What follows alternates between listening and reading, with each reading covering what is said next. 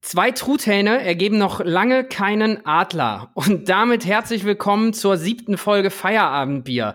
Diesmal nicht nur mit Stefanie Eckbers und mir, sondern wir haben das erste Mal Premiere, tata tata, einen Gast eingeladen. Und zwar den Chris. Chris, grüß dich. Guten Tag, ihr beiden, und vielen Dank für die Einladung. Hallo. Ich muss gestehen, ich habe den Witz noch nicht verstanden, Felix. Was ist das mit den Truthähnen und dem Adler? Ja, Erklär zwei ja, zwei, ich, ich, will meine Witze nicht erklären. Lass mich. zwei erfolglose Podcasts tun sich zusammen und ergeben keinen Adler. So, ah. jetzt habe ich meinen Witz erklärt. Ich habe mich nicht getraut, als Gast zu fragen. Mann, irgendwer da draußen wird es schon verstanden haben. Da, da bin ich mir sicher. Ich wollte es jetzt auch nicht direkt wieder. So ist heute ein bisschen meine Laune. Ich crash heute alles, was irgendwie konstruktiv sein könnte, crash ich einfach total wie so ein, wie so ein pubertierender Teenager. Einfach, ich bin heute ja, immer dagegen. Aus der Erfahrung heraus können wir ja alle schon feststellen, wenn du schlechte Laune hast, wird es meistens eine ziemlich gute Folge. Gut, ähm, ganz kurz, Chris, magst du dich, dich kennt ja bei uns in unserer äh, großen Hörerschaft noch keiner und es ist auch das erste Mal, dass wir jemanden mit dazu nehmen, quasi heute zu dritten Post Podcast aufnehmen. Ähm, ich hoffe, wir verhaspeln uns nicht allzu viel. Aber direkt an dich, Chris, magst du kurz ein paar Sätze zu dir sagen, damit jeder weiß, wer du bist und wer derjenige ist, der hier heute so ein bisschen mitredet? Also, weil es ja zum ersten Mal ist, äh, mache ich auch mal direkt eine, eine, Premiere und zwar spreche ich meinen Namen komplett aus. Das gab es noch in keiner Podcast-Folge, nahezu 40 Stück bei mir inzwischen. Wow. Äh, Christian Waldemar Klerner. Bisher wollte ich so hip halten, ne? New Work-Kontexte. Chris Klerner. Jetzt ist der Waldemar raus. Äh, Lord Voldemort wird sich ganz kurz vorstellen. Ich äh, arbeite, darf arbeiten für ein hippes Startup aus Berlin. Scrabble heißt das. Wir haben eine ja, recht große Vision vor uns, die da heißt, den Wertstoffhandel, also eine ja, antike Branche, Recycling-Branche, zu digitalisieren mit einer B2B-Plattform. Da bin ich der, der Nutzer akquirieren, betreuen darf, also der Vertriebsheini, das könnte man so mal runterbrechen, bin im Prinzip ja der erste Mitarbeiter gewesen damals ähm, im Januar 2019 und habe spätestens da auch ja kennengelernt, was es heißt, so ja New Work leben zu dürfen, eine Umgebung vorzufinden, wo das möglich ist. Das ist unter anderem ein Mosaikstück die Remote-Arbeit. Ich arbeite aus Augsburg für die Firma in Berlin und äh, genieße ein Stück weit ja die Freiheit der Selbstständigkeit im Unternehmen. Und das ist auch ja der Hintergrund, warum ich mit Vogelfree eine Plattform auf die Beine gestellt habe, um genau das ähm, ja zu inspirieren, das auch ein Stück weit als Plattform der Inspiration in den Raum zu stellen, in Podcast, in Blogform und auch in Meetups, wo es darum geht zu schauen, welche Stellschrauben gibt's denn im Kontext der neuen Arbeitswelt, um ähnlich einem Selbstständigen im Unternehmen arbeiten zu dürfen und natürlich auch das Beste aus beiden Welten, also auch die Mehrwerte des Angestelltenverhältnisses parallel nutzen zu können, also der Selbstständige im Unternehmen zu sein. Wow. Das, das war doch mal ein Intro. Das hast du nicht zum ersten Mal gemacht, oder? Kommt fast an meine Monologe ran. vielleicht, vielleicht aber noch. Die Frage war ja auch, wie komme ich hier rein? Also, äh, wie komme ich rein? Wir haben uns kennengelernt über das Thema Podcast. Äh, Felix, du warst auch schon im Vogelfree Podcast zu Gast, weil du ja auch so ein Remote-Heini bist wie ich. Und ja. ich dachte mir, immer nur von mir selbst erzählen und sagen, wie cool ich das finde, wird ein bisschen monoton. Ich brauche mal so ein, so ein lebendes Objekt, so ein, so ein lebendes Beispiel. Und du hast diesen, das lebende Beispiel ganz gut gemimt, wie ich finde, ohne, ohne es äh, irgendwo zu konstruieren, ich kaufe es dir ab. Und so haben wir uns kennengelernt. Und dann ist, dachten wir uns, ja gut, äh, wenn an dem Stammtisch noch ein Stuhl steht, ein dritter, ich habe auch gerade ein Hemdchen an, macht, macht sich ganz gut. Also setze ich mich doch vor das Mikrofon. Sehr schön. Ähm, ganz, ganz kurz, bevor ich es gleich vergesse, ist mir eben noch Bezug nehmend auf den, ähm, auf die Aufnahme von dem Vogelfree Podcast, bei dem ich dabei war. Du hast mich gefragt, wie das denn so mit Arbeitskleidung ist, auch im Remote-Umfeld. Und ähm, ich habe darauf geantwortet, dass man sich ja auch, also auch wenn man zu Hause arbeitet, dass man sich halt schon irgendwie so businessmäßig, businesslike ein bisschen kleiden muss. Ähm, ich habe was vergessen zu erzählen, super witzig. Ich habe mich mal in eine, in eine WebEx eingewählt, in eine, in eine, ähm, in eine Remote-Session mit einem Kunden und ähm, WebEx hat die blöde Angewohnheit, dass wenn es ein Update gibt, der alle Einstellungen wieder auf Null zurücksetzt, also auf Werkseinstellungen, und die Kamera ist direkt angegangen. Und ich hatte so eine richtig schöne Fullcap mit einem großen Yoshi vorne drauf an. Also so viel mal zum Thema. Ich kann da auch richtig ins Klo greifen. Ich schicke euch nachher mal ein Foto von der Cappy, die ist echt gut, aber nicht kundentauglich. Das, das kann, das, das kann passieren. Ich meine, sag mal, das ist halt eben auch sag mal, ein Stück weit die Gefahr dieses Remote-Arbeitens. Da muss man wirklich aufpassen, dass man eben nicht in diesen Jogginghosen-Modus verfällt. Also manche sagen, ich kann damit genauso gut arbeiten. Ich glaube, das strahlt aus durch die Telefonleitung. Ja, manche gehen halt ja sogar so. so in die Disco. Nennt man das heute noch Disco? Nennt man gar nicht mehr Disco, nennt man jetzt Club. Das ist ein Club, mhm. Steffi. Gehen wir da Klappen. Genau wie man jetzt nicht mehr zufällig, sondern random sagt, wenn man ein cooler Podcaster ist, wie wir. Ja, safe. Bin ich fein mit. jawoll, jawoll. Jetzt haben wir gleich alle durch. Ja, äh, unsere lieben Massen an Zuhörern können ja auf jeden Fall schon mal den, den Bingo-Block rausholen, weil ich glaube, heute wird so eine Folge, wo man definitiv ein bisschen Bullshit-Bingo nebenbei spielen kann. Und heute werden einige Buzzwords fallen, glaube ich auf jeden Fall. Ja, das glaube ich auch. Und ähm, wenn wir jetzt schon bei sind, Steffi, willst du mal kurz erzählen, was das Thema ist? Jetzt bist du mal in der unglücklichen Lage, dass du das angedachte Thema nicht mal eben in einem Satz irgendwie hin, äh, hin tapezieren kannst, sondern muss, glaube ich, auch ein bisschen weiter ausholen, damit jeder nachvollziehen kann, was ist es denn, worum es heute geht. Steffi, bitteschön. äh, ich muss jetzt aber leider noch mal einen Schritt zurückgehen, äh, gehen, Felix, weil du hast schon wieder das Wichtigste vergessen, nämlich unsere zwei Anonyme. Ich muss Felix jedes Mal dran erinnern. Es ist irgendwie, ich weiß nicht, wir brauchen doch noch zwei Namen um unsere anonymisierten Leute, wenn wir anonymisieren wollen. Christian hat schon gesagt, Chris oder Christian? Soll ich, sollen wir jetzt Chris sagen oder Christian? Waldemar wäre die Option. Das wäre mir okay, komplett weil Waldemar neu. heute, Waldemar ist heute nämlich dann dran, weil wir sagen, unsere Gäste haben da den Vortritt. Und er hat durchaus auch ein paar Leute, die er äh, auch so gern hervorheben würde. Aber äh, du hast bestimmt, wenn du schon mit deinem eigenen Namen so kreativ bist, hast du mit Sicherheit auch ein paar coole Namen äh, um unsere Anonymisierten irgendwie heute zu benennen? Ich würde sagen, äh, Siggi und Natta. Die sind richtig Eingängig. gut, weil ich glaube, da wären wir nie drauf gekommen auf sowas.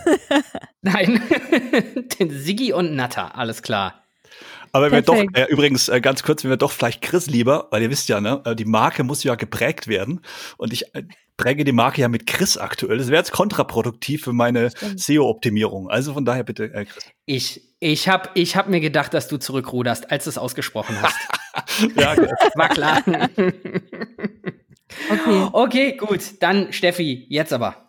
Ja, äh, wir sprechen ja heute über das äh, aus, gegeben, aus gegebenem Anlass über das Thema New Work und äh, ich fände total klasse, Chris, wenn, äh, wenn du gleich mal vielleicht so einen kurzen Einstieg in das Thema bringen würdest, weil du bist ja heute der, der Profi in, äh, in dem ganzen Thema. Weil ich glaube, es gibt vielleicht doch den einen oder anderen Hörer, der sich halt irgendwie jetzt nicht so viel mit, mit Arbeitsformen oder wie, wie man arbeitet, so äh, gesamtvolkswirtschaftlich gesehen, ähm, beschäftigen und die vielleicht mit dem Begriff noch gar nicht so viel anfangen können. Und vielleicht hast du Bock, mal irgendwie kurz so zu beschreiben, was für dich, also ich glaube, das ist ähm, ja auch ein Begriff, der irgendwie, der jeder, also jeder füllt den ja so ein bisschen für sich, aber was für dich der Begriff eigentlich bedeutet. Also was, was meinst du, wenn du von New Work sprichst? Ich meine damit äh, die neue Arbeitswelt. Das wäre die Kurzform, die keiner von mir kennt. Ich kann es leider nicht so wirklich kurz, aber ich bin ja auch kein Arbeitsphilosoph. Grundsätzlich mal geht es mir bei dem Begriff New Work, also neue Arbeitswelt, um eine neue, ein neues Befüllen des Wortes. Also für mich der Begriff Arbeit ist für mich auch nicht mehr der Begriff, der es vielleicht vor x Jahren noch war. Arbeit hat in dieser besagten neuen Arbeitswelt die Möglichkeit, auch neu definiert zu werden. Also zu sagen, okay, die Arbeitszeit ist für mich auch Lebenszeit. Also sollte die auch möglichst sinnhaft gefüllt werden, wenn ich sie wertschätze als Lebenszeit. Und ähm, in dieser besagten neuen Arbeitswelt gibt es natürlich auch komplett neue Organisations-, äh, Kommunikationsformen, die mir das auch ermöglichen, weil ich eben nicht mehr der, nicht konsequent jedenfalls, der Dienstleister bin, der nur abliefert und dann am Ende des Monats einen grünen positiven Kontostand sieht, sondern jemand, der gehört wird als Mitarbeiter, der mitgestalten darf, der kreativ sein darf muss natürlich entsprechend die Organisationsform und müssen die Menschen, die in dieser Organisationsform mitwirken, auch zulassen und wollen. Das heißt also, aber unterm Strich, und das ist für mich das Entscheidende, und das war auch eine der Motivationen für meinen Vogelfree Podcast, unterm Strich beginnt New Work, die neue Arbeit, in meinem persönlichen Kopf. Ich bin der festen Überzeugung, dass New Work kein Thema ist, was sich auf die Unternehmung abwälzen sollte. Die müssen das machen. Die müssen das für mich gestalten. Ich möchte profitieren, sondern die neue Arbeitswelt beginnt in meinem Kopf und da wächst eine Generation ran, die das eben auch so sieht. Die sagt zum Großteil jedenfalls, Arbeit ist für mich nicht nur mehr abliefern, ich möchte mich in Arbeit entfalten. Ich möchte nicht, dass die Arbeit mir Energie kostet, konstant, sondern bestenfalls, dass mir Arbeit auch Energie gibt. Und das ist eine neue Denke von Arbeit und das ist für mich persönlich die neue Arbeitswelt. Wenn ich mich darauf einlasse, kann ich davon profitieren. Ähm, aber es ist natürlich auch noch nicht in jeder Unternehmung angekommen, muss ich fairerweise dazu sagen. Mhm. Wie stehst du, noch eine kurze Frage, aber ich finde es total spannend. Ähm, wie stehst du dann zu dem Begriff Work-Life-Balance? Also das ist ja vielleicht ein Begriff, mit dem jetzt, wenn man sich jetzt vielleicht auch noch mit New Work noch nicht so richtig äh, befasst hat, äh, aber mit dem irgendwie jeder was anfangen kann. Das ist ja so ein bisschen das, das äh, ja, Trend- oder Modewort ähm, der vergangenen fünf, sechs, sieben Jahre auch so ein bisschen äh, gewesen, dass sich so in die in das Gedächtnis der Leute, glaube ich, eingebrannt hat. Wie stehst du zu diesem Wort oder was bedeutet das für dich oder wie wie siehst du das im Kontext von von dem, was du gerade gesagt hast? Hättest du mich vor x Jahren gefragt, hätte ich gesagt, mhm. das ist mein Ziel. Ich möchte ja. eine Balance aus meiner Arbeitszeit und meiner Zeit davor und danach, eine Ausgewogenheit, nicht überarbeitet. Ich brauche da einen Ausgleich. Ich strebe nach Work-Life-Balance. Mhm. Bis ich mal, ich weiß gar nicht, was das für ein Lichtermoment war. Ich glaube, ich war nüchtern. Und zwar ähm, ist mir da bewusst geworden, dass ich irgendwie, Moment, wenn ich es wörtlich übersetze, nach einer Balance strebe aus meiner Arbeitszeit und der Lebenszeit davor und danach. Und ich, das will mhm. ich gar nicht mehr. Also ich will keinen Ausgleich schaffen zwischen der Zeit, wo ich abliefern muss und der Zeit, wo ich mich frei entfalten und erholen kann von dieser Zeit. Also keine Balance aus Arbeit und Leben. Da, da ein Stück weit äh, kommt der Kunstbegriff, der für mich dann logisch erschien, Life-Life-Balance zu sagen. Wertschätze die Work, die Arbeitszeit doch als Lebenszeit und suche keine Balance aus diesen beiden. Also das meine ich mit dem Energierauben. Also ich brauche nicht die Zeit davor und danach und kann nur da, darf nur da frei sein, mich entfalten, mitgestalten und muss mich da erholen aus meiner Arbeitszeit, sondern ich sehe das Ganze als 100 Prozent des Lebens. Und dann brauche ich keine Work-Life-Balance mehr. Ah, krass. Und da kommen wir, das ist eigentlich die perfekte Überleitung, die ich mir jetzt quasi geklaut habe äh, und muss gar nicht mehr so viel, Felix, äh, ausschweifen zum, zur Einleitung. äh, sondern ähm, worum geht's eigentlich heute in unserem, in unserem Gespräch oder was haben wir uns überlegt, weil man merkt ja schon so in der Einleitung oder auch wenn Chris drüber spricht, das ist so ein Riesenthema eigentlich und es ist auch, hat, glaube ich persönlich auch super viel mit Kultur zu tun und wie man selber zum, zum, zum, zum Leben und zum Arbeiten steht. Und äh, den, den Aufhänger für, für die Folge heute hat dann auch gemacht, dass ich über einen Artikel gestoßen bin. Ähm, tatsächlich war der aus der Brand 1, aber wurde über LinkedIn dann weiterverteilt. Ich weiß nicht, Chris, vielleicht hast du den auch gesehen. Und der Titel ähm, des, des ähm, ja, weitergeteilten Beitrags war dann eben, wir müssen unseren Job nicht lieben. Also man muss seine Arbeit nicht lieben, man muss für seine Arbeit nicht brennen. Es wäre durchaus äh, auch ähm, erstrebenswert, diesen Schritt zurückzumachen und zu sagen, nein, es gibt Menschen, die wollen halt einfach ihre Arbeit machen, die wollen Work-Life-Balance und nicht über diese Life-Life-Balance sprechen. Ähm, und es wäre auch ein gesunder Ansatz. Also das ist so ein bisschen die Zusammenfassung, wie ich den Artikel verstanden habe dann. Und da muss ich sagen, ich erlebe als ja, als in meiner Funktion als Personalerin genau so einen Zwiespalt, der mich auch zur ersten These führt, beziehungsweise eigentlich ist es ein, eine, eine Diskussionsgrundlage für uns heute. Ähm, kann New Work funktionieren, ohne dass jeder Mensch eigentlich seine Berufung findet, beziehungsweise hinter seiner Arbeit auch einen gewissen Sinn und Zweck seines äh, Lebens sieht? Oder kann das auch anders funktionieren? Das wäre so ein bisschen der, der Einstieg, den ich heute für uns wählen würde. Und ich glaube, wir können uns wahrscheinlich äh, sehr, sehr stark darüber tot diskutieren, weil, weil es auch super viele Perspektiven gibt. Aber ja, feel free. Das ist halt meine erste, mein erster Ansatz, meine erste äh, Frage eigentlich. Wie kann das miteinander funktionieren? Wo hat das ganze Ding auch eben seine Grenze? Und ich finde, dass genau dadurch eine Grenze, nämlich aus Arbeitgeberperspektive jetzt mal gesetzt ist, dass doch echt viele wohl sagen, okay, also, dass die Arbeitgeber New Work möglich machen müssen, da sind wir uns alle einig. Aber was müssen eigentlich die Arbeitnehmer dafür tun und ist es überhaupt, wo hört die Verantwortung der Arbeitgeberseite dann auch auf? Vielleicht so ein bisschen als Einstieg. Ja. Witzig, witzig finde ich, du hast ja einfach gedacht, ich mache heute mal keine These zum Einstieg, sondern ich hau einfach mal eine philosophische Grundsatz Thematik in den Raum und lass die anderen beiden Heinis mal diskutieren. Genau, lass, ja, die, Typen, genau. lass die Typen mal sich Nein, kaputt machen. Ähm, das nennt sich Delegation. okay. Ähm, boah, wo, wo, wo fange ich, wo fange ich an? Ähm, es ist, ja, es ist natürlich, stellt sich mir auch die Frage, ist es denn, ist es wirklich so, und ich glaube auch, das ganze New Work, so wie es heute verstanden wird, kann wahrscheinlich in einem Gesamtkontext nur funktionieren, wenn ein Großteil der Mitarbeiter wirklich für seinen Job brennt. Und ich vertrete ja die Meinung, dass das eben nur ein kleiner prozentualer Anteil tun und das ist deswegen auch in, den, in ganz, ganz vielen Fällen, nicht bei Einzelpersonen, sondern auf so eine Gesamtorganisationssicht. Wir wollen New, New Work, wir kriegen es aber mit unserer Organisation, mit unserem Unternehmen nicht umgesetzt. Das ist gar kein, Arbeit, ein, kein alleiniges Arbeitgeberproblem, sondern da hängt auch ganz viel an Mitarbeitern drin, die das nicht können. Das hat nichts mit Wollen zu tun, sondern die es vielleicht gar nicht können, weil sie es nicht möchten. Auf jeden Fall absolut bin ich, bin ich völlig deiner Meinung. Ich glaube, dass es diese gesunde Mischung aber auch braucht an Freigeistern, an Querdenkern und an Arbeitsbienen.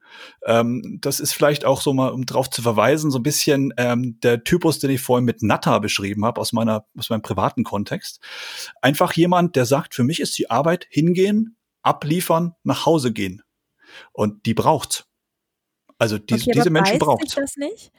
Beißt sich das dann nicht mit den, mit den Schwerpunkten, die so New Work auch ausmachen? Also vielleicht müssen wir jetzt doch nochmal tiefer in eine Definition gehen, aber New Work hat, das hast du gerade auch schon angesprochen, hat sehr viel mit Verantwortung zu tun, mit Selbstverantwortung, auch mit einem Stück weit unternehmerischen Verhalten äh, irgendwie. Und was ich manchmal erlebe, ist, wie passen diese ganzen Organisationsformen, die man in dem Zusammenhang ja auch häufig einführt oder was viele Unternehmen jetzt auch vielleicht blind machen, ohne mal die eigene Organisation anzugucken, was habe ich denn für eine Belegschaft?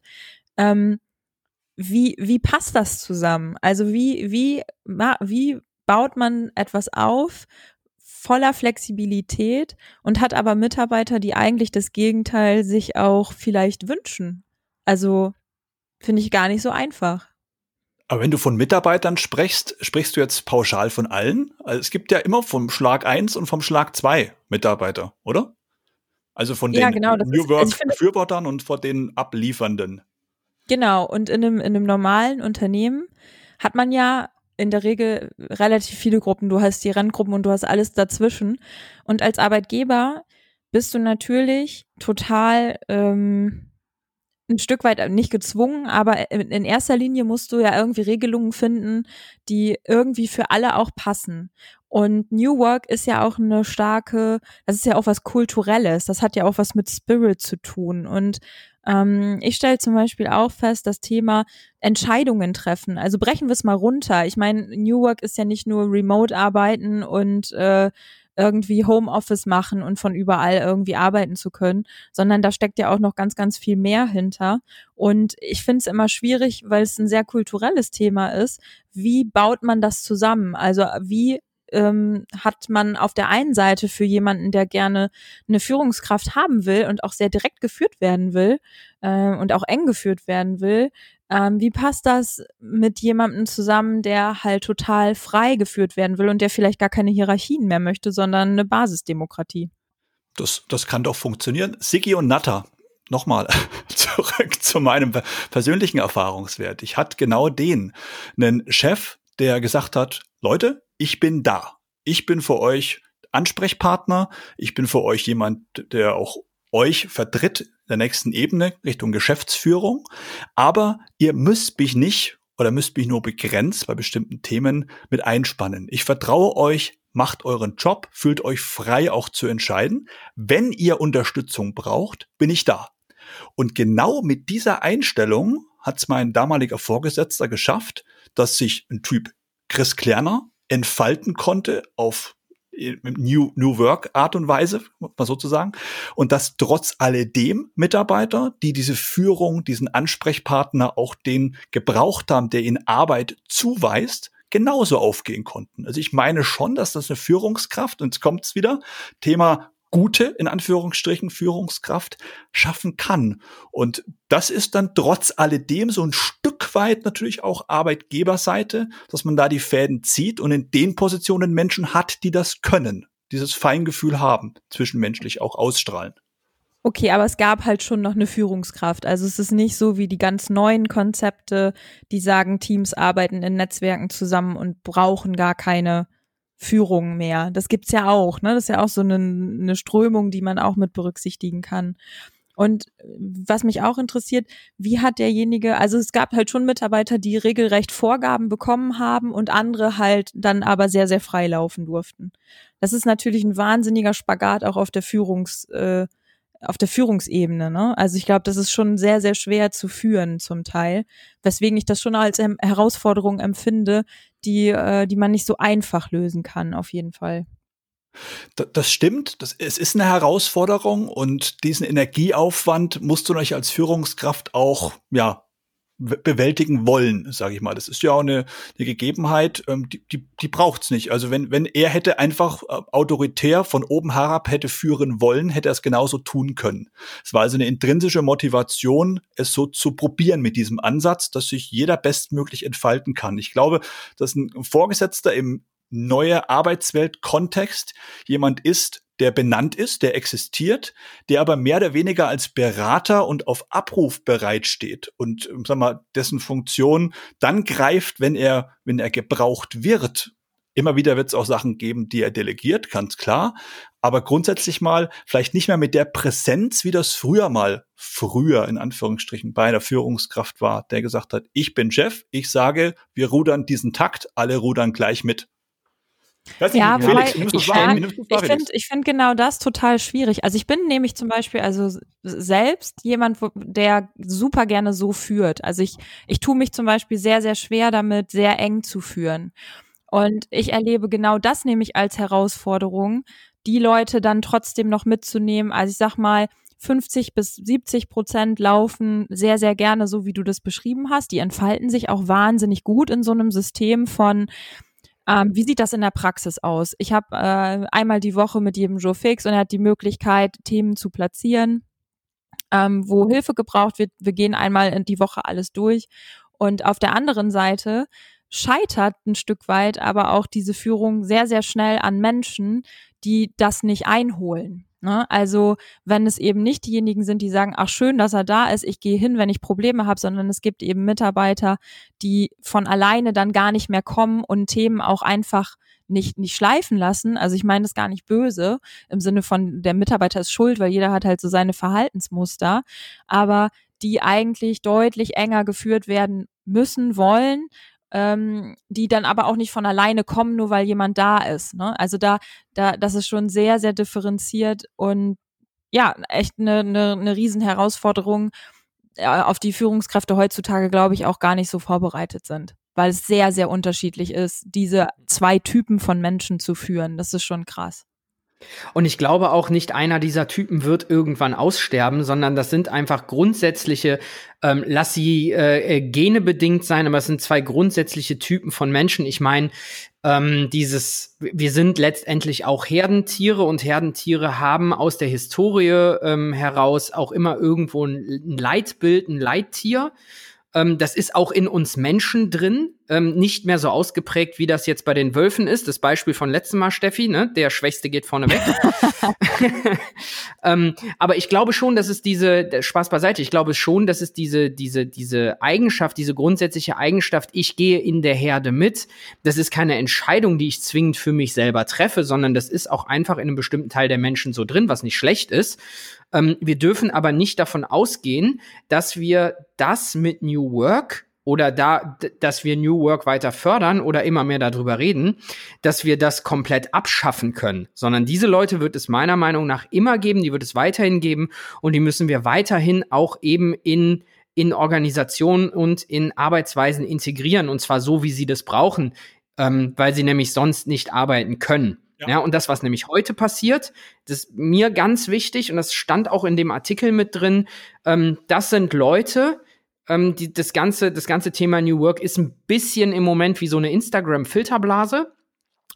Und jeder, der nicht jede fünf Minuten irgendwo zeigt, dass er für seinen Job brennt, ähm, dass er ähm, die Selbstverantwortung in unabhängigen Netzwerken sich selbst völlig frei entfaltet, seinen Sinn gefunden hat, wenn du das nicht hast, und du guckst heute auf LinkedIn und du bist nicht so ein Typ, dann hast du das Gefühl, du bist ein Idiot. Ja, weil für den Job brennen irgendwie, und das steht haargenauso in dem Artikel, der Normalzustand geworden ist. Mhm. Und jeder, der sich nicht so identifiziert, muss sich im Moment zwangsläufig so vorkommen, als wäre irgendwas nicht richtig mit ihm. Und das finde ich wahnsinnig gefährlich. Das ist richtig. Unterm Strich ist doch aber die Frage erlaubt, ich darf mir doch mal Gedanken machen, ob ich acht bis zehn Stunden am Tag eine Sache mache, die ich einfach nur tue, dass Kohle reinkommt, oder ob ich gerne acht bis zehn Stunden etwas mache oder machen möchte, die mir auch noch ein Stück weit Laune macht und wo ich einen Sinn sehe. Und ich glaube, das ist passiert. Das ist im Kopf passiert, was so ein bisschen auch ein Stück weit in den Kontext reinpasst, dass sich einfach immer mehr Menschen, ich glaube schon, dass das keine, keine, kein Instagram-Hashtag ist oder keine kurzzeitige Erscheinung, sondern eine Bewegung einer Generation, die nachrückt, die einfach sagen, genau das ist es. Acht bis zehn Stunden am Tag, das ist fast der halbe Tag. Da möchte ich gern was tun, was ich irgendwo auch als sinnhaft erachte. Und das meine ich ist schon auch eine Sache, die, die, die ich nicht als kritisch betrachte und irgendwo als sinnhaft. Natürlich äh, wäre es utopisch zu sagen, jeden Tag, kompletter Arbeitstag, 100 Prozent sinnhaft, 100 Prozent Erfüllung. Das wiederum ist eine Gefahr, mhm. die in Instagram nämlich transportiert wird. Das ist die Instagram-Gefahr, die ich sehe. Das ist, erzeugt diese Erwartungshaltung auch insbesondere gegenüber den, den Arbeitgebern dann natürlich auch super stark. Und auch ein, ein Druck in sich selbst. Und das ist vielleicht auch das, woher jetzt so ein Artikel kommt. Weil wir haben ja auch immer noch einen relativ hohen Prozentsatz an Menschen, die halt nicht in der jüngsten Generation stecken, die jetzt auf dem Arbeitsmarkt äh, ist. Und man kann schon das Gefühl bekommen, dass sich alles nur darum dreht und alles darauf ausgerichtet ist, diese Menschen ja glücklich zu machen oder halt in diesen Stream reinzugehen. Und ich finde den Ansatz nämlich tot auch total wichtig, dass sich jeder Mensch schon irgendwie grundsätzlich Gedanken darüber macht, äh, bin ich, führe ich ein erfülltes Leben. Dazu gehört natürlich auch das Arbeiten. Und ich finde das super, super schwierig, da irgendwie alle, alle auch abzuholen und mitzunehmen äh, ohne dass sich eine Gruppe irgendwie so stark auch unter Druck gesetzt äh, fühlt, den Instagram-Filter draufzulegen aufs Leben. Das ist schon, also ich sag mal, guckt euch diese ganzen Selbstverwirklichungs- und Motivationscoaches an, die es gerade so äh, gibt. Die gibt's auch nicht umsonst, weil also ich glaube schon, dass das Streben nach Sinn viel, viel größer geworden ist insgesamt und dass irgendwie jetzt aber auch die Hälfte, die eine Hälfte meint, okay, äh, mein Arbeitgeber muss mir das jetzt irgendwie, muss mich glücklich machen und die andere Hälfte muss sich selbstständig machen, weil irgendein Coach gesagt hat, steig doch einfach aus und äh, mach dich jetzt selbstständig oder werd halt direkt Speaker. So. Also so diese Bla also so, ne, überspring doch einfach mal einen Punkt und, und sei doch einfach mal 22 und werd Speaker. So. Also das ist irgendwie, ähm, irgendwie eine ganz verzerrte Welt. Und ähm, wir sagen, wir nennen das jetzt so einfach, dass es eine Instagram-Blase ist. Und ich finde es halt super krass, dass es eigentlich auch eine, auf den professionellen Netzwerken so gelebt und gezeigt wird. Ne? Also ich weiß, ähm, dass bestimmte Speaker auch auf großen Veranstaltungen von professionellen äh, Verbänden und Netzwerken irgendwie im Arbeitskontext auftreten, wo ich halt schon sag, okay, ähm, nehme ich mir was raus, was irgendwie für mich gut ist, aber ich glaube, die führen halt auch, es ist auch eine Verführung für Menschen, ähm, die das irgendwie direkt so überinterpretieren. Also ich ja. finde ich schon krass zum Teil das ist genau, genau die große Gefahr, dass man das eben nicht realistisch einschätzt. Ich war vor einem guten Jahr in Berlin auf der DNX, Digitale Nomaden ähm, Festival war das damals. Und das schon das Gefühl, dass dieses Bild von diesem am Strand sitzenden Typen mit der Sonnenbrille und dem Laptop, was ja augenscheinlich nicht das Tagesgeschäft sein kann, so zu arbeiten, schon sehr verbreitet ist und in den Köpfen wirklich als realistisch abgelegt. Und dann rennen diese Menschen in die Selbstständigkeit. Und das ist geprägt leider auch durch diese besagten Coaches und diese besagten Instagram-Hashtags und Co. Und trotz alledem bleibt es wie bei so vielen Themen oder bei nahezu allen, wie ich finde, eine Kunst, sich selbst gut einschätzen zu können und das auch vor allem mit Themen, die einem zugespielt werden, damit zu beschäftigen und dann runterzubrechen, wie passt's für mich oder passt's für mich überhaupt? Ja, wollen wir zur nächsten These springen, Jungs? Bitte darum. Wir sind, wir, wir, sind ja schon, wir sind ja schon so ein bisschen, ein, ein, bisschen durch die, durch die Gegend gehopst und im Grunde genommen habe ich eben meine, eine meiner Thesen ähm, mit der Instagram-Filterblase schon so dazwischen geschoben. Mhm. Ähm, ich könnte mich aber ähm, einfach jetzt mit einer zweiten noch mal ein Stück aus dem Fenster lehnen. Chris, du wirst es schon gemerkt haben, wir versuchen auch immer, und ich hoffe, du fühlst dich dadurch nicht angegriffen, Themen nicht, also nicht zum hundertsten Mal das, was schon hundertmal gesagt worden ist, nochmal durch den Kakao zu ziehen, sondern Themen auch immer ein bisschen kritischer zu betrachten und immer mal so ein bisschen auch vor dem Hintergrund zu betrachten, ähm, mit, ich sag mal so, mit, mit so einer, mit so einer Realismusbrille dahinter. Ne? Also, du hast mich nur, dass doch, du Bescheid ja, weißt. Ja, du hast mich doch Wir haben dich nicht ne? eingeladen, um mit, mit, mit dir, um dich hier an die Wand zu monologisieren, nee, nee. Steffi. wir wären ja, ja nicht wir, wenn wir nicht alles in Frage stellen würden. Äh, ich, ich muss mal in, in kurzen Worten zu sagen, Steffi wird dich challengen. Also das war so meine, das war so meine Einstellung. Äh, Chris äh, musste ich über Wikipedia heute besser vorbereiten als sonst. oh, Felix. Sehr gut, bisher hat das doch hervorragend funktioniert. Okay, ich, ich würde mal eine zum Besten geben. Hau ähm, New Work artet gelegentlich in Gagaismus aus und den Begriff Gagaismus möchte ich bitte ab sofort fundamentalen Bestandteil des Podcasts Feierabendbier machen. Den werde ich noch häufiger benutzen. Ähm, da immer einfach nur einzelne Bestandteile von dem Gesamtkontext herausgegriffen werden und dann versucht wird, damit in der Organisation irgendwas zu lösen. Nehmen wir mal als Beispiel von New Work, da gehört auch immer ähm, gehört halt auch immer so ein bisschen dieses ganze Thema, ich möchte entspannt arbeiten, ich möchte gut arbeiten, Klammer auf. Wir brauchen einen Feel-Good-Manager. Das ist vor ein paar Jahren mal so durch die Organisation gegeistert. Gänsehaut. Was aus dem Start-up-Bereich kommt, ähm, die damit mal angefangen haben, was in, einer, in einem Gesamtkonstrukt, wenn ich als Organisation New Work ähm, als das Credo einführen möchte, für die, die darauf Lust haben oder mich als Organisation dahin ausrichten will, ähm, dann kann ich das tun, dann ist das unfassbar viel Arbeit. Und wenn ich das als Vorstand von einer großen Organisation beschließe, dass ich das tun will, dann mache ich das nicht, weil ich genau weiß, die Früchte, die das vielleicht irgendwann mal erntet, die erfolgen in vier, fünf Jahren und da hat der Vorstand schon drei bis viermal rotiert. Das heißt, die, die Lorbeeren ernte ich gar nicht mehr. Deswegen gehen viele Organisationen hin, und das ist mir in letzter Zeit vermehrt aufgefallen, und picken sich so Cherry-Picking-mäßig einzelne Bestandteile von New Work raus und versuchen das kurzfristig umzusetzen. Ähm, und das führt dann dazu, dass irgendwie nur so eine, so eine, so, so eine Auswirkung ähm, ähm, von irgendwas bekämpft wird, anstatt das große Rad mal zu drehen und mal so ein bisschen an die Ursache ganz unten drunter zu gehen. Und dann werden solche Konstrukte für mich halt irgendwie komplett gaga, wenn so ein, jetzt nehmen wir wieder den gerne viel zitierten Pharmakonzern, alt eingesessen, 175 Jahre Unternehmensgeschichte, ähm, äh, ähm, wenn die anfangen, dann so völlig aus dem Nichts auf einmal zu sagen, gut, wir nehmen einzelne Bestandteile aus dem, Bestandteile aus dem New Work Konzept, dann finde ich das ganz, ganz gaga. Und das sind auch dann die Fälle, die meistens grandios vor die Wand fahren, was dann wieder auch als äh, Messlatte genutzt wird, um zu sagen, nee, New Work funktioniert sowieso nicht.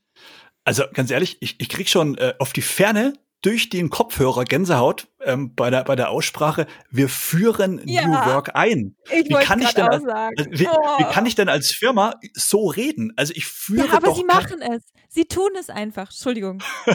Ich, ich ja, langsam kommt der Schärfe rein. Ja, sehr gut, sehr gut, sehr gut. Wenn das Mikrofon übersteuert, sind wir genau richtig. Nee, aber es ist wirklich so. Also das, ähm, das, das, da kriege ich wirklich, da kriege ich äh, Herz, Herzdrücken. Also ich, sowas führe ich ja nicht ein. Ich führe ja nicht ab, ab morgen eine neue Unternehmenskultur ein. Äh, ich weiß, dass die so sprechen teilweise, aber ich glaube, das sind, das sind Prozesse, wie du es gerade auch schon so gesagt hast. Das, das dauert Jahre, um überhaupt mal so eine Bewegung anzustoßen. Ich, was ich natürlich tun kann, äh, aus meiner Sicht, ist sagen, zu sagen, ich, ich würde einfach mal jetzt das Thema ähm, Homeoffice rauspicken. Das sehen wir als Projekt. Wir möchten gerne unseren Mitarbeitern, vielleicht auch in bestimmten Abteilungen, ermöglichen, auch jetzt ortsunabhängig zu arbeiten. Das kann ich mir rauspicken und kann das einführen. Das ist aber ein Teilprojekt. Aber New, York, New Work einführen, also wie? Also wo? Das ist eigentlich der Moment, wenn, wenn ein Geschäftsführer auf einen zukommt, als Personaler gesprochen, und der sagt, so, ich habe mir überlegt, wir führen jetzt New Work ein, ist eigentlich der Moment, wo man direkt kündigen muss. so. Hier ist ein Papier, vorab unterschrieben von mir. Bitte noch Sie. Ja, genau. Wir müssen einfach ich habe das ja provokativ. Eintragen. Ich wusste, dass dieser Tag kommen würde. ich habe das ja provokativ so formuliert.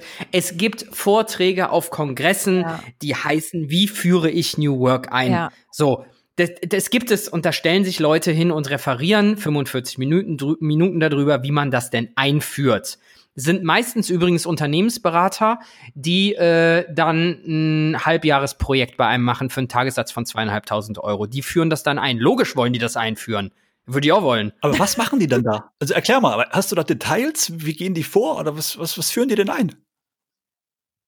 Äh, die setzen sich mit dem Management hin und ja, die setzen sich mit dem Management hin und arbeiten einen einen Changeplan aus und einen Kommunikationsplan und Informationskaskaden, die dann in die Belegschaft kommuniziert würden, was jetzt alles umgesetzt wird. Und nach einem halben Jahr ist recht wenig passiert, außer unglaublich viel Geld verbrannt und ähm, Papier produziert. Also die, die, wenn du die PowerPoint-Slides dann ausdruckst und stapelst, dann kannst du die an den zweiten Stock dran stellen ans Fenster. ähm, das ist zumindest meine Erfahrung damit, ja. Das ist meistens ist es eben und wenn ich sowas dann auch noch extern begleiten lasse, ich meine, jetzt driften wir in externe Beratung ab. Das ist übrigens auch nochmal ein Thema äh, für sich, Steffi, können wir gerne mal drüber reden. ich komme ja originär aus dem Bereich, da muss ich ganz viel mit, äh, mit, mit, mit Sigi, mit Sigis und, und Natas arbeiten, aber es könnte ganz amüsant werden. Nee, aber ähm, die, das ist natürlich ein, ein Auftrag, dem man einem halben Jahr folgt und da versucht, irgendwelche Change-Management-Konzepte umzusetzen. Mehr ist es am Ende des Tages nicht. Vor allem, äh, das ist ja das Spannende, wo wir jetzt gerade bei dem Punkt sind. Alleine der Gedanke, New Work einzuführen, würde ja auch heißen, dass ich Mitarbeiter, die bereits da sind, die bereits arbeiten, wie sie arbeiten und über Arbeit vom Grundsatz denken, wie sie über Arbeit denken, ab morgen ja auch verändere. Also ich führe ja auch da, bestenfalls bei den Mitarbeitern, ist das der Plan, eine neue Denke ein. Das heißt, ich verbiege Mitarbeiter, die bereits da sind und über Jahre eventuell etabliert so arbeiten, wie sie es tun. Das finde ich, also ist ja die größte Gefahr. Da greift dann auch eine These von mir später noch. Also das ja. Einzuführen von oben äh, ist schon der Ansatz, der zum Scheitern verurteilt ist, scheinbar. Ja. ja, du hast halt auch ganz unterschiedliche Charakteristika. Ich stecke ja Menschen gerne in Schubladen, Steffi weiß das. Ähm, ich würde jetzt ganz gerne mhm. ganz, ich, nee, würde mal ganz kurz gerne eine Schublade aufmachen. Ähm, wenn du Menschen irgendwie im Berufsfeld mal in drei Kategorien unterteilst, dann hast du dann hast du so die, die, ich sag mal, das, was man im Volksmund die Low-Performer nennt, also die, die eigentlich nur arbeiten gehen, weil sie es müssen und auch nicht wollen, aber nicht anders können, weil man Geld verdienen muss. Dann hast du Karrieristen, ähm, die zum einen entweder für einen beruflichen Erfolg oder für den Erfolg des Unternehmens arbeiten, wobei das meistens nur die Leute sind, ähm, die irgendwie auch selber ähm, gewinnbeteiligt oder irgendwelche Aktien im Unternehmen haben. Ähm, und dann gibt es nämlich auch die Leute, die äh, ich sag mal, durch finanzielle und berufliche Besserstellung lediglich ihr eigenes Leben verbessern wollen. Also die gar nicht so für die Karriere arbeiten. Und wenn du das nicht von vornherein mal so ein bisschen unterteilst, ich habe jetzt ganz bewusst drei genommen, da gibt's noch unterschiedlich tausende von Abstufungen zwischen, das ist mir auch klar. Aber wenn du die nicht von Anfang an irgendwie mal zumindest in ihren, in ihren Wertevorstellungen und ihren Bedürfnissen mal analysierst und mal guckst, was ist denn derjenige, was will der denn? Und ich sag mal so, die Karrieristen sind diejenigen, die ich mit dem New Work Konzept wohl am ehesten abgreifen kann.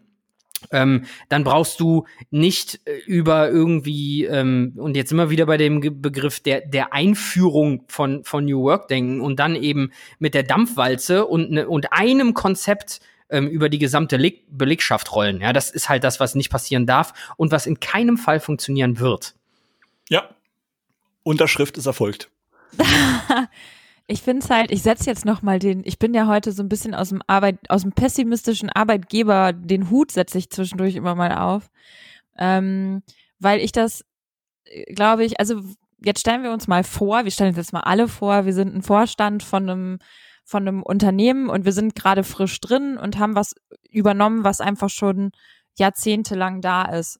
Und ich glaube, dass es schon schwierig ist, wenn man sagt, okay, ähm, wie gehen wir jetzt eigentlich ran, eine bestimmte K Kultur zu entwickeln? Ähm, in so einer Belegschaft von, weiß ich nicht, mehreren hundert bis tausenden Leuten, ähm, da steckt man schon manchmal, glaube ich, so ein bisschen in der Bedrohung, weil da greift so ein bisschen auch dieses Argument von am Anfang, wie viele Menschen stehen überhaupt an welchem Punkt, ne? Also wie, wie viele habe ich überhaupt, wo muss ich die eigentlich abholen?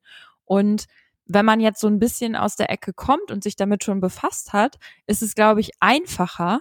Aber ich glaube, was halt so in der breiten Masse und deswegen funktionieren Berater auch an der Stelle so gut. Einfach, das wird einfach vergessen, dass ein Großteil der jetzt, sagen wir mal, deutschen Wirtschaft zumindest ganz alteingesessene, zum Teil Mittelständler sind oder eben auch Großkonzerne mit entsprechend mit einer entsprechenden Historie dahinter und zum Teil eben auch Vorständen, die jetzt nicht aus der Ecke kommen, sondern einfach wahnsinnig viel Erfahrung haben, aber vielleicht total konservativ eigentlich immer gearbeitet haben.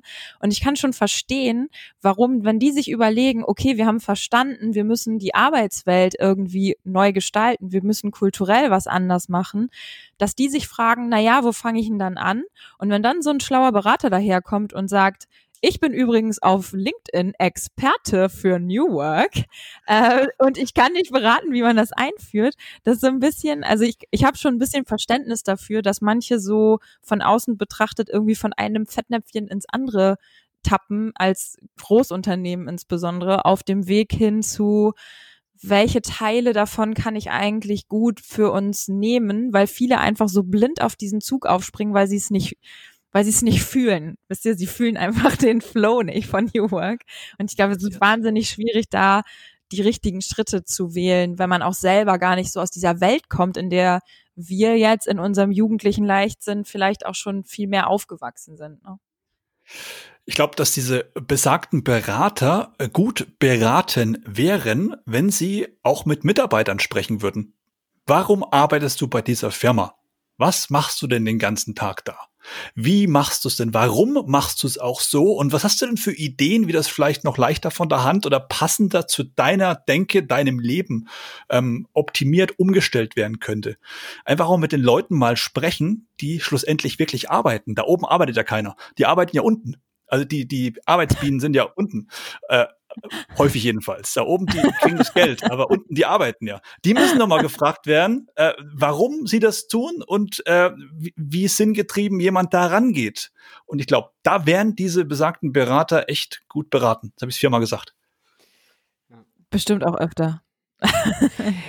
Ich mache mal ganz kurz den Timekeeper, auch wenn es jetzt ein bisschen, bisschen gemein ist. Ähm, aber wir müssen, glaube ich, mal ein bisschen weiter voranschreiten. Ähm, Chris, du wärst, glaube ich, mal dran mit einer neuen These. Ja, äh, gut. Ich habe ähm, eine These vorbereitet, die heißt, Selbstständigkeit ist nicht die einzig wahre berufliche Freiheit. Basiert ein Stück weit auf dieser, ja, wenn du so durch Instagram und Facebook und Xing und LinkedIn scrollst, dieser These vieler, ja, schlauer Marketing-Fuzis, ähm, die sagen, wenn du völlig frei sein möchtest, dann breche aus diesem ganzen Angestellten-Ding aus und werde selbstständig. Das ist es. Das ist die Freiheit. Eigener Chef. Dann arbeiten, wo und wie du willst. Ähm, ausgeben Geld oder auch nicht, für was du willst. Und 100% von dem abgreifen, was du in Rechnung stellst. Das ist die einzig wahre Freiheit. Bin ich komplett anderer Meinung und gerade in dem Kontext neue Arbeitswelt gibt so viele Möglichkeiten, was ich eingangs auch ähm, in ein paar Worten erwähnt habe, praktisch die, die Freiheit dieser Selbstständigkeit im Unternehmen zu leben. Und da bin ich fest von überzeugt und deswegen die These. Ja, kann ich nur sagen, Amen, Bruder. Ich Yo, Digga. Also, hey, warte mal, ich finde das richtig gut, was du gesagt hast. also es ist völlig, es ist ein Irrglaube. Also wer mal einen Tag, und ich war jetzt auch mit großen Anführungszeichen nur mal als Freelancer ein Vierteljahr äh, selbstständig unterwegs. Wer das mal zwei, drei Tage gemacht hat und ein paar Tage mehr und davon auch dann täglich Brot verdienen wollte, der wird relativ zügig merken, was dahinter steckt, hinter Selbstständigkeit. Nämlich mehr als diese besagten Pro-Argumente. Ja, absolut. Und das, was das im Moment für Auswüchse trägt, ähm, das kriegen wir, glaube ich, gerade alle unter anderem auch auf LinkedIn mit. Ich weiß nicht, ob es euch auch so geht, aber ähm, diese ganzen, äh, dir wird es wahrscheinlich genauso gehen, Chris, diese ganzen, ähm, lass uns mal über dein Business reden. Ich bin derjenige, der alles begriffen hat und der dafür sorgen kann, dass deine Lead-Pipeline gefüllt ist ohne Ende. Das sind nämlich dann genau die Leute, ähm, die sich unter diesem Aspekt selbstständig machen. Ja, und ah, das finde ich halt dann auch ganz schwierig.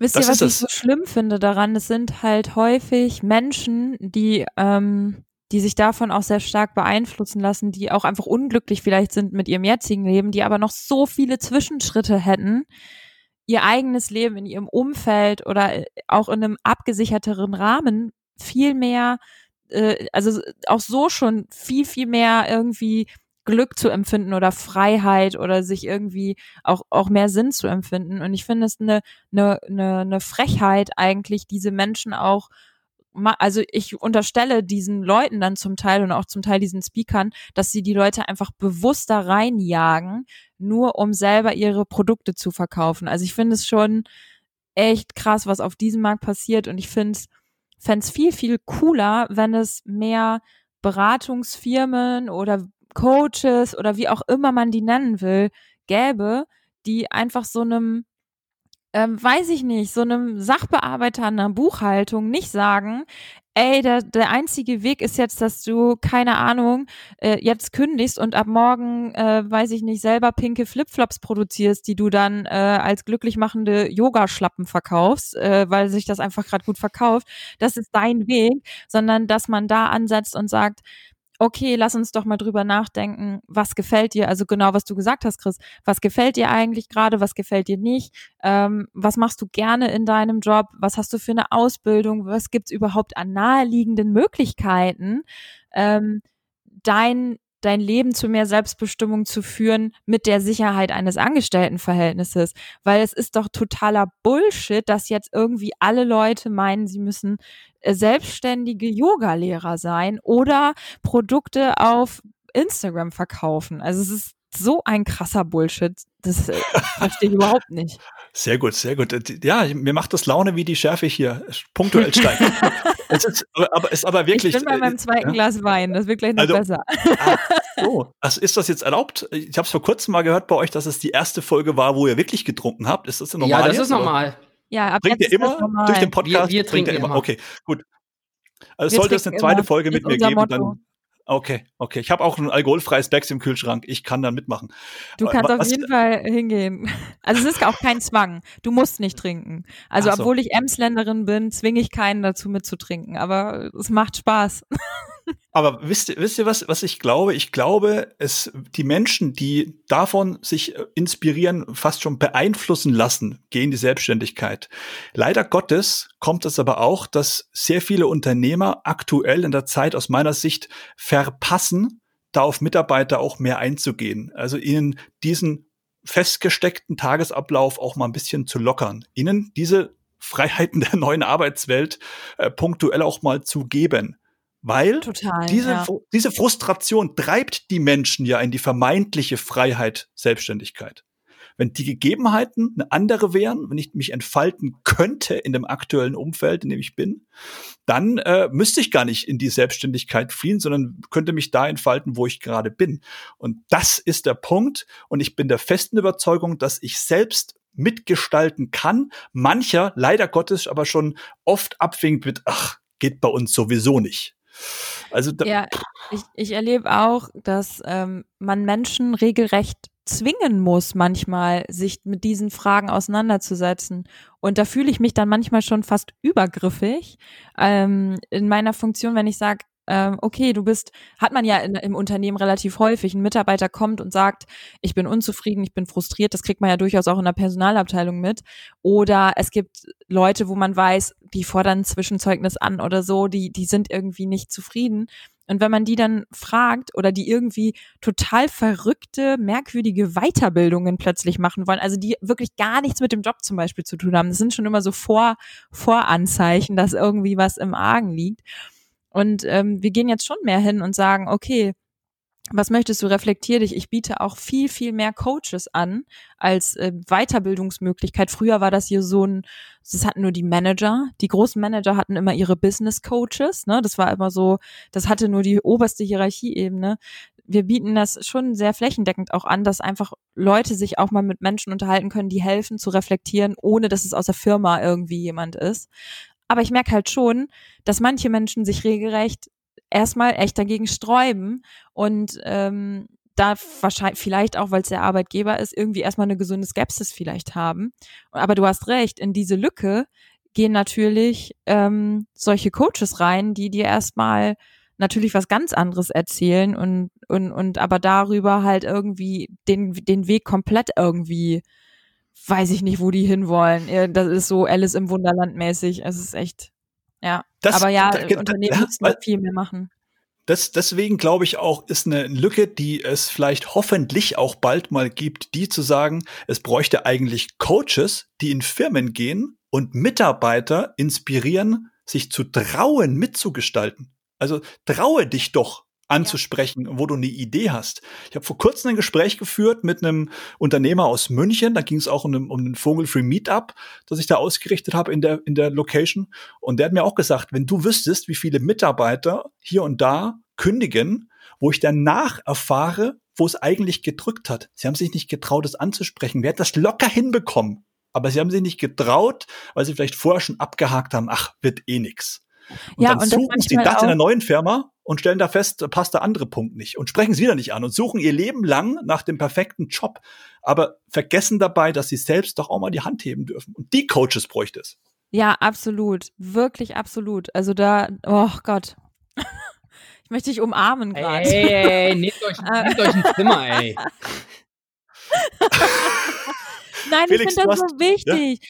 So viele Talente liegen brach, weil die Leute frustriert sind und einfach irgendwie auch von Job zu Job vielleicht springen dann irgendwann. Also heutzutage ist das ja auch viel, viel, viel möglicher, dass die Leute dann von Job zu Job springen und diese Leere füllt sich nicht. Und was ich halt so krass finde, dass sehr, sehr häufig dieses, ach, da ändert sich eh nichts, sogar kommt, obwohl sie es noch nie versucht haben in dieser Firma. Also es ist so ein ja. vorauseilendes, ach, das funktioniert nicht. Und ich frage mich manchmal, wo das, kommt das also her? Also kann ich, kann, Weil, ich dir, kann ich dir sagen, also ja, es gibt natürlich Menschen, die irgendwie von ihrem gesamten ähm, privaten Umfeld auch so geprägt sind. Ja, aber ich glaube, dass ein Großteil der Menschen irgendwann auch mit sowas mal schlechte Erfahrungen gemacht haben und dann für sich selber unbewusst beschlossen haben, dass sie das nicht mehr wollen oder dass sie generell die Annahme treffen, egal was ich sage, ich werde sowieso nicht gehört. Das hat das ist ja, das ist ja keine Grundsatzcharaktereigenschaft, die man irgendwie äh, in, in, in die Wiege gelegt bekommt.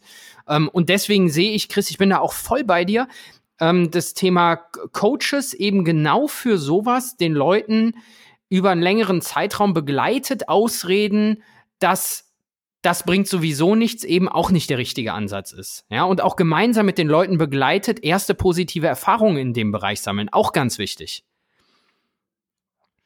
Werte Zuhörer des Feierabendbier, übrigens ist das meine Motivation wenn Sie einen, ein Coaching bei mir buchen. Nee, aber das ist übrigens, das ist übrigens der, der, der Ansatz. Ich habe ne? nur drauf gewartet. nee, also jetzt ohne tiefer einzusteigen, aber das ist der Ansatz, wo ich sehe, wo es Coachings bräuchte. Und ich bin auch der Meinung, dass eine Führungskraft im Kontext neuer Arbeitswelt eher ein Coach als eine klassische Führungskraft sein sollte, die eher zuhört, zwischenmenschlich fühlt und den Mitarbeiter ähm, ja durch eigen durch durch eigene durch die eigene Erkenntnis dahin führt, wo der Schuh drückt und was man vielleicht tun könnte und nicht sagt, okay, das und das machen wir so setz mal um, ja. sondern eher Coaching-Funktion, hören, Fragen stellen. Auch muss, ich, muss ich direkt gegenhalten, sehe ich, sehe ich nicht so. Also die eigene Führungskraft nicht. Oder nur bis zu einem gewissen Grad, weil erstens, ich, ich bin als Führungskraft nicht unabhängig und ich bin auch nicht unparteiisch, weil ich immer den Spagat zwischen Unternehmenszielen und dem Wohlbefinden meiner Mitarbeiter halten muss. Und damit ich kann mir das so lange einreden, wie ich will. Ich bin nie komplett unbefangen, was das Thema angeht.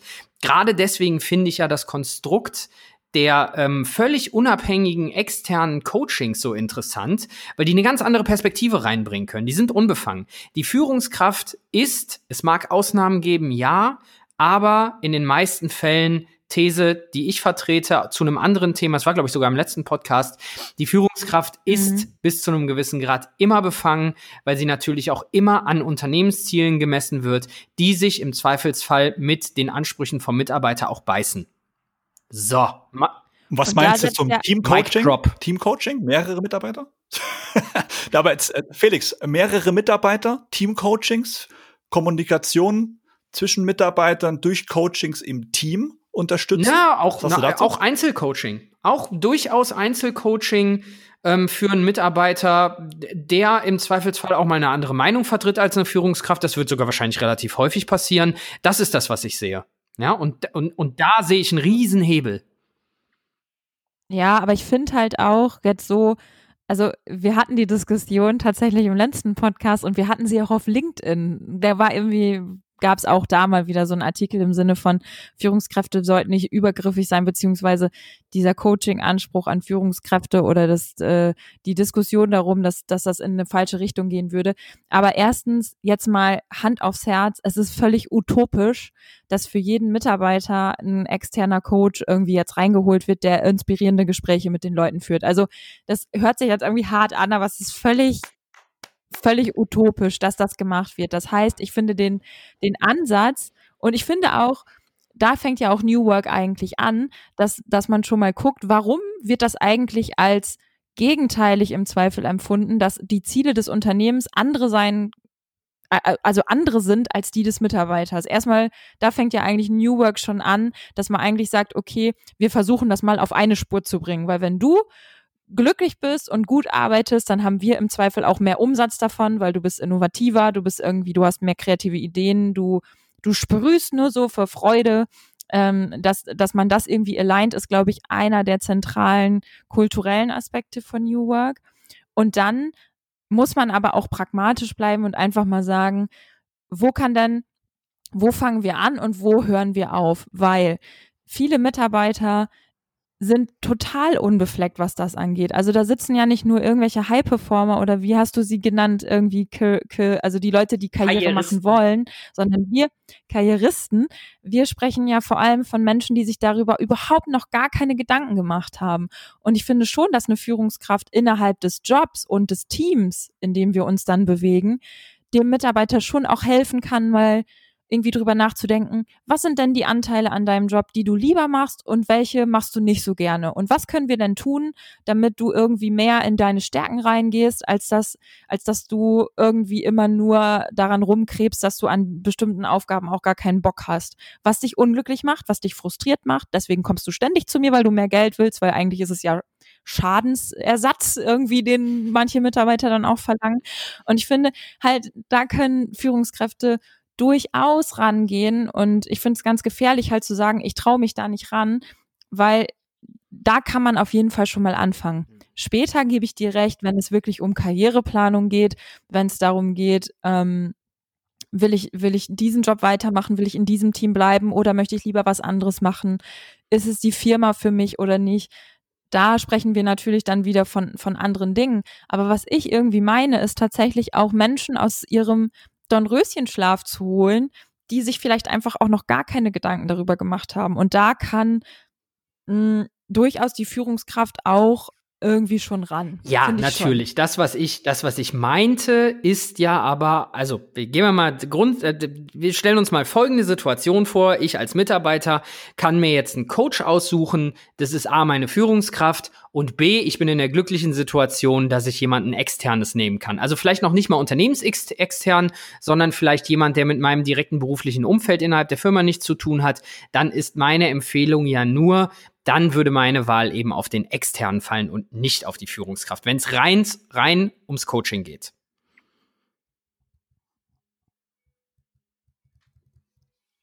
Bin ich verstummt. Ich lausche. Ich seid lausche ihr, euren philosophischen Ausführungen. Nee, nee. Ich bin, ja, nein, ich bin einfach anderer Meinung. ist ja gut. Das ist ja gut. Nee, Dafür ist dieser Podcast ja da.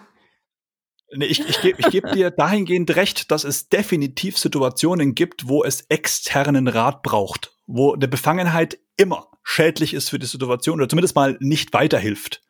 Aber wenn es darum geht, um direkten Mitarbeiter, entweder vorgesetzter Mitarbeiter oder Mitarbeiter untereinander in Teams ähm, auch zu, zu, zu führen, da bin ich eher inzwischen auf der Coaching, auf der Coaching-Schiene, dass auch der Vorgesetzte Coaching-Aspekte mit einbindet, weil das Mitarbeiter gehört werden möchten, wird glaube ich, auch immer wichtiger, dass du da auch im Austausch bleibst und auch in die Coaching-Rolle mal gehst und Fragen stellst und auch vor allem, und das ist eine Sache, die vielleicht auch ein Stück weit sich verändert hat, auch vor allem in das, das Privatleben nicht außen vor lässt. Also ich habe da auch zum Beispiel Erfahrung ja, gemacht, ja. dass ein Vorgesetzter von mir auch natürlich offen gefragt hat vorher, willst du darüber reden oder wollen wir? Ich habe das Gefühl, das nehme dich so und so wahr.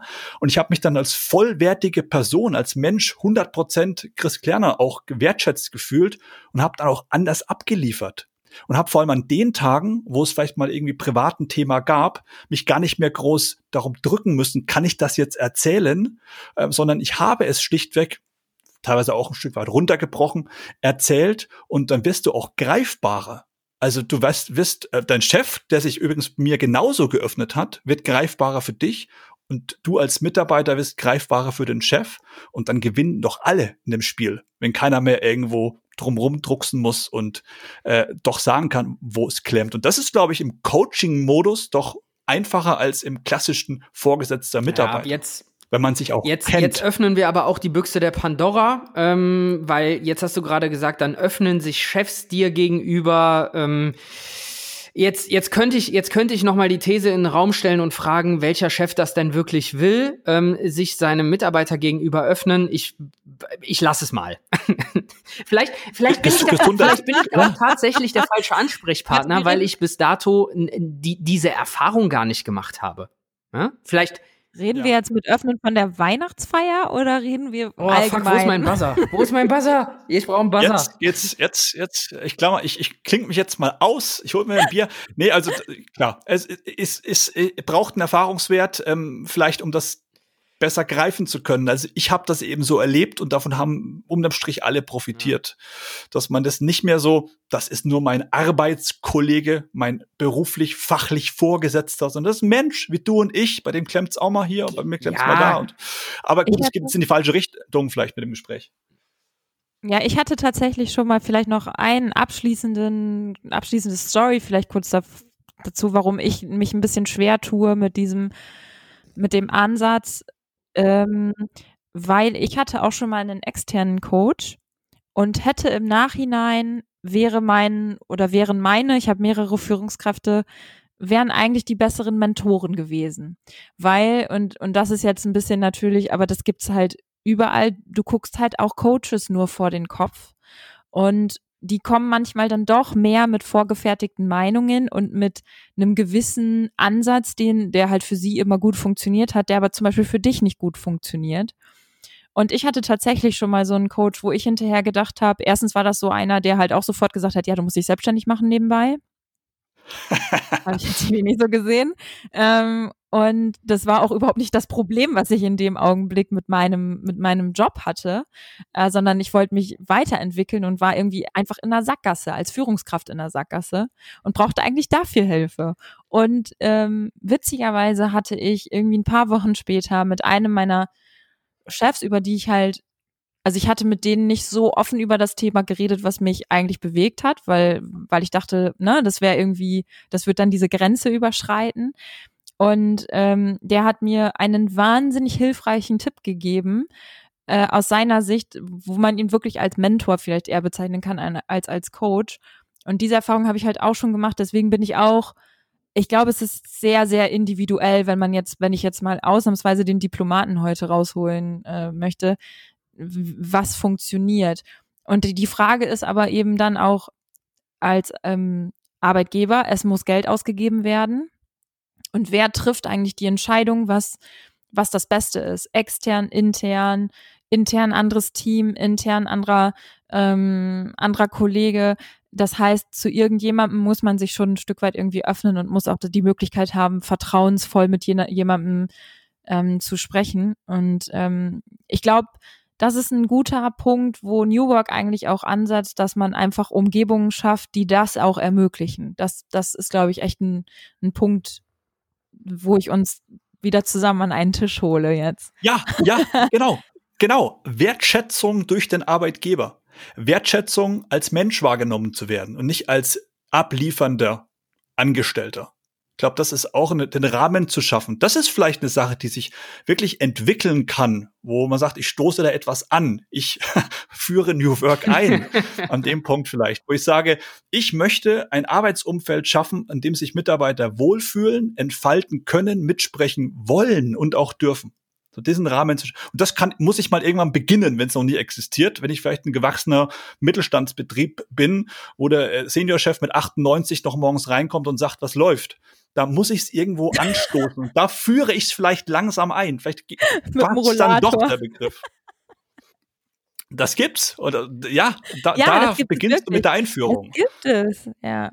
Haben wir noch eine These? Haben wir überhaupt noch Zeit für eine Eigentlich These? nicht. Und ich habe auch also gerade mal auf meinen Zettel geguckt. Ähm, meine Thesen erübrigen sich. Also ich hätte noch zwei, aber die haben sich im Gespräch halt komplett, die haben wir abgehandelt, die Probleme sind gelöst. Ja, meine Ach, auch. Wow. Ste meine Steffi, auch. Chris. Probleme der Menschheit haben, gelöst das nächste in einer Problem Stunde, wieder gelöst. Ja, wir, wir, wir sind ja auch der Podcast, der Dinge komplett äh, und schlussendlich final löst. So, New Work. Eigentlich Haken muss man ja sagen, werfen wir immer mehr, wir, wir werfen eigentlich immer mehr Fragen auf, als wir beantworten. ja, auch nicht, auch nicht schlecht. Ich, das ist zum Nachdenken glaub, so, Auch nach heute werden die Hörer wieder da sitzen, so nach dem Motto, ja, weiß ich jetzt auch nicht. Eigentlich fand ich New Work gut, jetzt bin ich mir nicht mehr sicher. Wegen diesem Idioten Felix. Ich weiß gar nicht mehr, ob ich weiß, was das Der ist. Der hat das alles kaputt geredet. ähm, wir hätten, wir hätten allerdings noch, wir, wir haben eigentlich immer noch Chris das ich weiß nicht, je nachdem, wie intensiv du den Podcast mal gehört hast, wir haben immer noch so ein paar Kategorien. Ähm, und das eine wäre, aber das können wir uns wahrscheinlich sparen. Entweder Steffi fragt irgendwas, was sie über den Vertrieb wissen will, oder ich frage irgendwas, was ich über HR wissen will. Ich weiß nicht, ob du eine Frage hast, Steffi. Ansonsten, ich hätte einen, einen ziemlich guten beruflichen Fail der Woche. Also ich habe ich hab tatsächlich eine Frage und die will ich dir auch demnächst unbedingt stellen, weil die sehr, sehr spannend ist. Aber die würde jetzt nochmal wieder wahrscheinlich hier zur Eskalation Ja, vor allem, weil führen. du mit zwei Vertrieblern redest gerade, ne? Also Kleiner Spoiler, es geht um das Thema New Pay und um variable oh, Vergütung. Ja, das also machen wir so, mache ich schon mal auf, aber das, das lassen, lassen wir, wir heute, das machen wir ein anderes Mal. Chris, du musst vielleicht nochmal wiederkommen. ich muss ähm, vielleicht noch mal wieder, ich, wenn ich wieder geladen werde, äh, bin ich auch besser vorbereitet. Ist der Kühlschrank anders gefüllt. Habe ich zwar kein Hemd mehr an, aber ein T-Shirt wieder. Aber äh, unterm Strich, ich hatte auch einen Fail der Woche, äh, nicht der Woche, aber generell einen Fail. Aber okay, bitte, Felix, ja, also wir, wir sind ja auch der Podcast, der regelmäßig die 60 Minuten Marke komplett sprengt. Von daher alles gut. Ja, wir können ruhig beide noch einen raushauen. Ich, ich fange jetzt mal an. Ich ähm, war auf einem Kundentermin und habe im Stau gestanden, war ein bisschen spät dran und bin dann so kurz vor knapp ähm, beim Kunden vorgefahren oder beim Interessenten und habe dann gesehen, ah verdammt, der Klassiker, Chris, du wirst es wahrscheinlich auch kennen, alle Besucherparkplätze voll in der Umgebung, auch nichts frei und ich bin fast zu spät. Und zu spät kommen ist bei mir so ein Ding, das ist so ein ganz rotes Tuch, das kann ich überhaupt nicht. Und dann bin ich noch mal zweimal im Kreis gefahren und habe gesehen, dass auf dem Neben, ähm, auf dem Parkplatz von der Nebenfirma irgendwie noch ein Parkplatz frei ist. Und habe mir gedacht, ja komm, ey, da zu der Seite sind keine Fenster raus, stell dich da eben hin, Termin ist sowieso nur eine halbe Stunde. Es geht schon, ja, also wird schon nichts passieren. Ich da geparkt, raus, ab zum Kunden, Termin abgefrühstückt, bin zurück und hatte die ganze Zeit schon das Gefühl, boah, hoffentlich haben die dich nicht abgeschleppt. Also völlig irrationale Angst, man hätte mich da gar nicht abschleppen können. Und ich gehe zu meinem Auto und ich sehe schon, okay, das Auto steht da, puh, alles gut gegangen und dann gehe ich auf den Parkplatz und sehe, fuck, da hat dich einer zugeparkt. Und du konntest an der Art und Weise, wie geparkt wurde, sehen, da hat dich jemand mit Absicht zugeparkt. Also jemand, der da offensichtlich arbeitet. Und du konntest an dem Auto erkennen, was mich zugeparkt hat. Das war nicht die Assistentin, das war der Geschäftsführer. Schöner, dicker siebener BMW. Hieß für mich, ich musste, also ich musste wie so ein räudiger Hund winselnd bei denen ins Büro rein mit eingezogenem Schwanz und musste mich entschuldigen. ich stell's mir gerade bildlich ihr, vor. Ihr, ja, ja, ich habe auch, ich habe kurz überlegt, ob mir ein anderes Wort einfällt. Wie ihr gemerkt habt, ist mir keins eingefallen und musste wirklich einge, mit eingezogener Rute, ist auch nicht besser musste. Ja, aber das ist der Begriff bei Hunden. Ja, ja, ja, ja, ja, ist ja gut. Klugscheißer. Keiner mag Klugscheißer, Steffi. Ähm, musste dann wirklich beim Geschäftsführer wie so ein winselnder Hund mich entschuldigen und dass er sich äh, dazu herablässt, mich aus der Parklücke zu lassen. Es war unfassbar peinlich. Ah, das, die, das, jetzt, ja, jetzt bin ich gespannt, halt wie du den, den Bogen, ja. Das sind immer diese Dinge, die anfangen, wenn, wenn man schon denkt, es wird schon nichts mhm, passieren. Genau, dann, dann geht's meistens richtig schief. Auf jeden Fall was. Aber im New Work-Kontext mit sowas von flachen Hierarchien bist du auf Augenhöhe. Ja, aber nicht, wenn, nicht, wenn du nicht in der Firma oh. arbeitest. Nicht, wenn du dann bist du immer noch. Wobei, ich habe es am Ende ganz gut gelöst. Ich bin ja, ich kann, merkt man im Podcast meistens nicht, aber ich kann unfassbar charmant sein. Ähm, ich bin ganz galant aus der Nummer nachher rausgekommen und wir konnten auch beide nachher nochmal drüber lachen. Also von daher, alles gut. Es war trotzdem unfassbar peinlich. Und ich glaube, das Peinlichste, was mir so in den letzten Monaten passiert ist. Und ich kann euch sagen, da war einiges bei. Der Auftrag ist weg, aber egal. Vertrieblich, gut genau. gelöst, auf Augenhöhe verabschiedet. Mir ist gerade bewusst geworden beim, beim Zuhören, dass ähm, mein Fail sogar vielleicht den, den Kreis schließt äh, zu dem, zum skurrilen New Work-Denken mancher Unternehmen. Und zwar war ich auch vertrieblich unterwegs ähm, bei einem potenziellen Kunden, habe mich dann beim Rausgehen erkundigt, wie sie so mit dem Thema Homeoffice umgehen. Also dürfen Sie von unterwegs arbeiten oder wie ist denn das mit dem Laptop gelöst? Und dann erzählt mir der besagte Mitarbeiter, Führungskraft wohlgemerkt, voller Stolz, ja, es gibt bei Ihnen die Möglichkeit des Homeoffice, aber nur außerhalb der Arbeitszeit.